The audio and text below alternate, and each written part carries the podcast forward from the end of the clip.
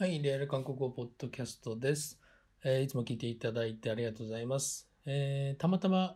聞いたっていう方はですね、えー韓国ドラマとか韓国語の話してますので、よかったら、えー登録お願いします。はい、えー今日はですね、私も結構大好きな俳優さん、カンドウォンさんのことをね、ちょっと紹介して、えー、ネットフリックスのオリジナル映画人狼に出ていましたので、その、えー中でのシーンのセリフをですね、ちょっと上げて、まあ、単語の方と確認していこうかなと思います。まあやっぱね、感動音さんっていうとね、意外とね、年いってるんですよね。私もまだまだね、30代前半ぐらいなのかななんてね、ちょっと勘違いしてたんですけど、今1981年生まれということで、今年40歳になってるんですね。趣味は美味しい店巡り、えー木工、音楽鑑賞、ネットショッピング、運動ということで、えーなんか野球とかも結構好きみたいですね。野球、プサン出身なので、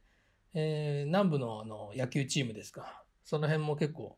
えー好きでファンとしても有名みたいなことが、えーネットでも書かれています。まあこの人ってね、あのドラマにほとんど出ないんですよね。ドラマ自体は、ね、あの MBC ドラマ2003年にえー、威風堂々の彼女っていうのでもデビューしてるんですけども、それ以降はほとんど映画がメインで出てるんですね。まあ、それもね、私の本当の憶測なんですけど、初めの頃って、すごいね、モデル出身で、こう、顔もかっこいいので、なんていうんですかね、逆に演技の評価が厳しかったのか、あんまり演技の、演技が良くないっていうふうによく言われてたらしいんですよね。本人もね、そういうところを逆に気にしてたのか、すごいなんか演技に集中するようになったらしいんですよ。普通俳優さんがなんか、なんです、いい映画があって人気が出ると、大体広告、CM とかに出るんですよね。で、CM の方に集中して、あの作品出れないっていう状態になるんですって。で、2、3年休んだりとかするんですけども、まあ、カウンドンさんの場合は、逆にその作品に出るっていうことに集中するためにね、CM を断っていた時期っていうのも結構あったそうなんですね。基本的にはあんまりトーク番組とかそういったバラエティ番組にもほとんど出ない人なんですよ。えー出演作品って言いますと Amazon プライムで前まで見れたのは彼女を信じないでくださいとかあとは私たちの幸せな時間、えーだいぶ前にもねあげましたけどあいつの声っていうねこれは相当悲惨なこれ声でしか出てないんですけど相当悲惨なあの映画ですねちょっと怖いめの映画なんですけどえーそれから私も好きなチョンウチ時空同士同士時空同士か。チョンウチ時空同士韓国語の発音だとジョヌチって言うと大体わかるんですけどね。日本語のタイトルだとチョンウチってなってますけど。あとは義兄弟ですね。超能力。それからプリーストも見ましたね。私結構見てるんですよね。半分7割ぐらいこの人の映画見てるんですよね。最近で言うとあのまだ発表はされてないのかな？一応クランクアップはしてるんですけど是枝裕和監督の、え作品「ブローカー」というのにですね、え主演として出ています。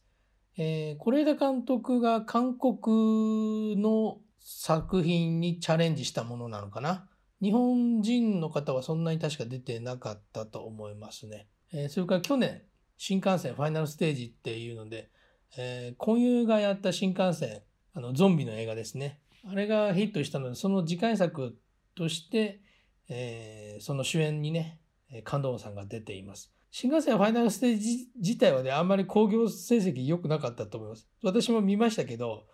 あの、そんなに 面白くなかったというか、やっぱりこういうさんとかマドンソクさんとかね、前作が出てたので、そっちのイメージがちょっと強かったのかもしれませんけど。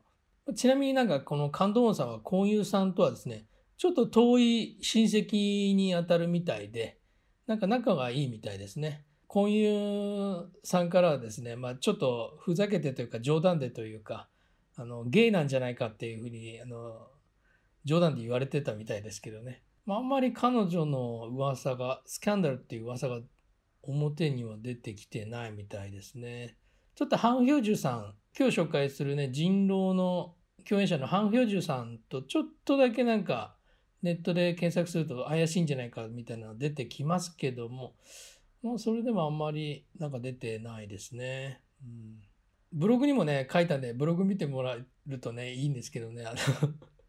ニュース結構可愛いんですよね、この人。年、いい年、40歳に行ってもやっぱり、なんかこう、純粋というか、あの、本当に可愛い感じの人でね。可愛いって言っても僕と大して年変わんないんですけど、11年ぶりにですね、プリーストの映画の宣伝でニュース番組に出たんですよ。ニュース番組にインタビューが受けて、それ生放送で出てましてね。で、その後なんかあの、生放送で出た後に、番組の最後の方にですね、天気予報をちょっとだけ読んだんですよ。明日の天気はこうなりますみたいなね、天気をね、原稿を少し読んだんですけどね。めちゃくちゃ緊張しててですね、なんか恥ずかしかったのか、終わっ読み終わった後にですね、頭を抱えて、うわーみたいなことをね、やってる映像もちゃんと生放送中に出てるんですけどね、それはあのブログで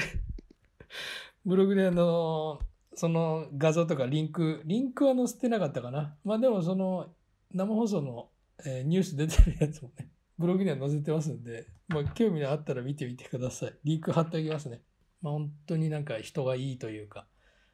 これからも本当にいい作品に出続けてほしいなっていうふうに思うような俳優さんです。はい。え今日はですね、ネットリックスオリジナル映画人狼の中からですね、セリフをね、紹介するんですけども、まあ、人狼ってどんな映画かって言いますと、簡単に言うと反政府みたいなの団体と、それから公安警察みたいな人たちの戦いっていうのは簡単にざっくりとそうなんですけど、まあそこの中で、え政府側とのいろんな目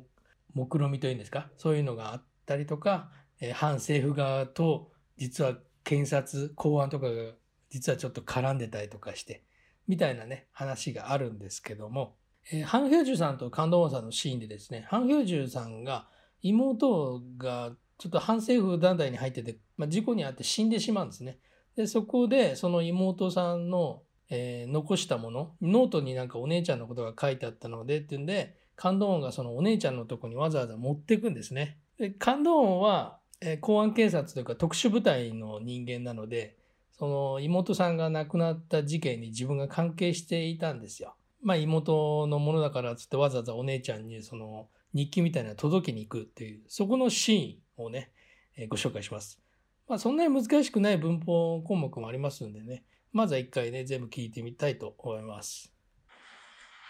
제가 원망스럽지 않습니까? 서로 입장이 달랐을 뿐이잖아요. 그쪽 잘못은 아니죠. 감독さんが、 제가 원망스럽지 않습니까? って聞いてるんですね。私が憎くないですか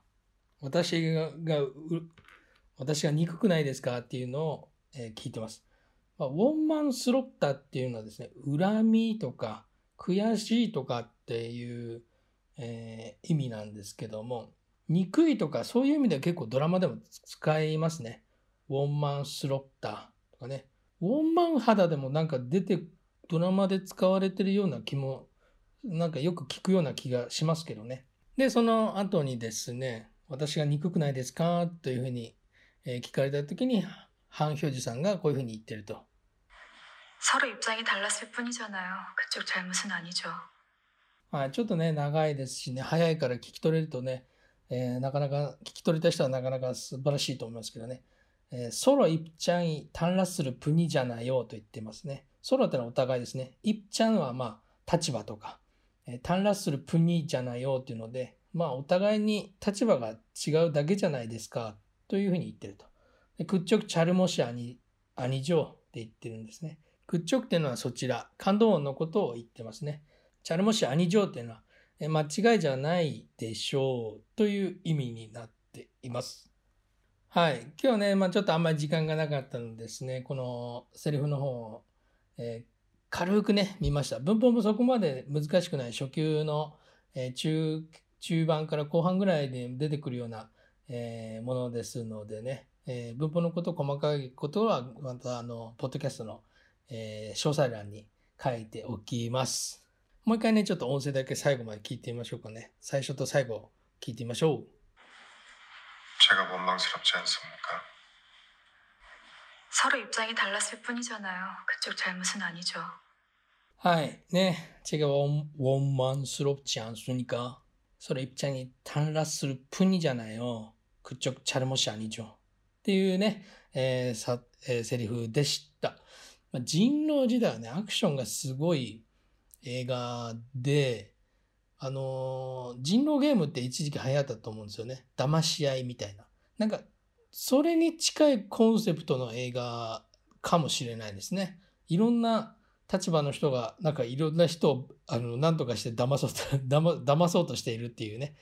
えーまあそんな映画になってます。ただアクション映画で、カウントマンもその、セリフがあんまりないので、ネットフリックスでこう、字幕付きでね、韓国語見ても、まあその、セリフがあんまり少ないので、負担はないのかなと思いますね。はい。はい、えー今日はですね、韓国でも人気のある俳優さん、カン・ドンウォンさんをね、えー紹介しました。これから公開されるブローカーという映画も、これもまたちょっとね、期待して見ていきたいと思います。はい、今日も最後まで聞いていただいてありがとうございました。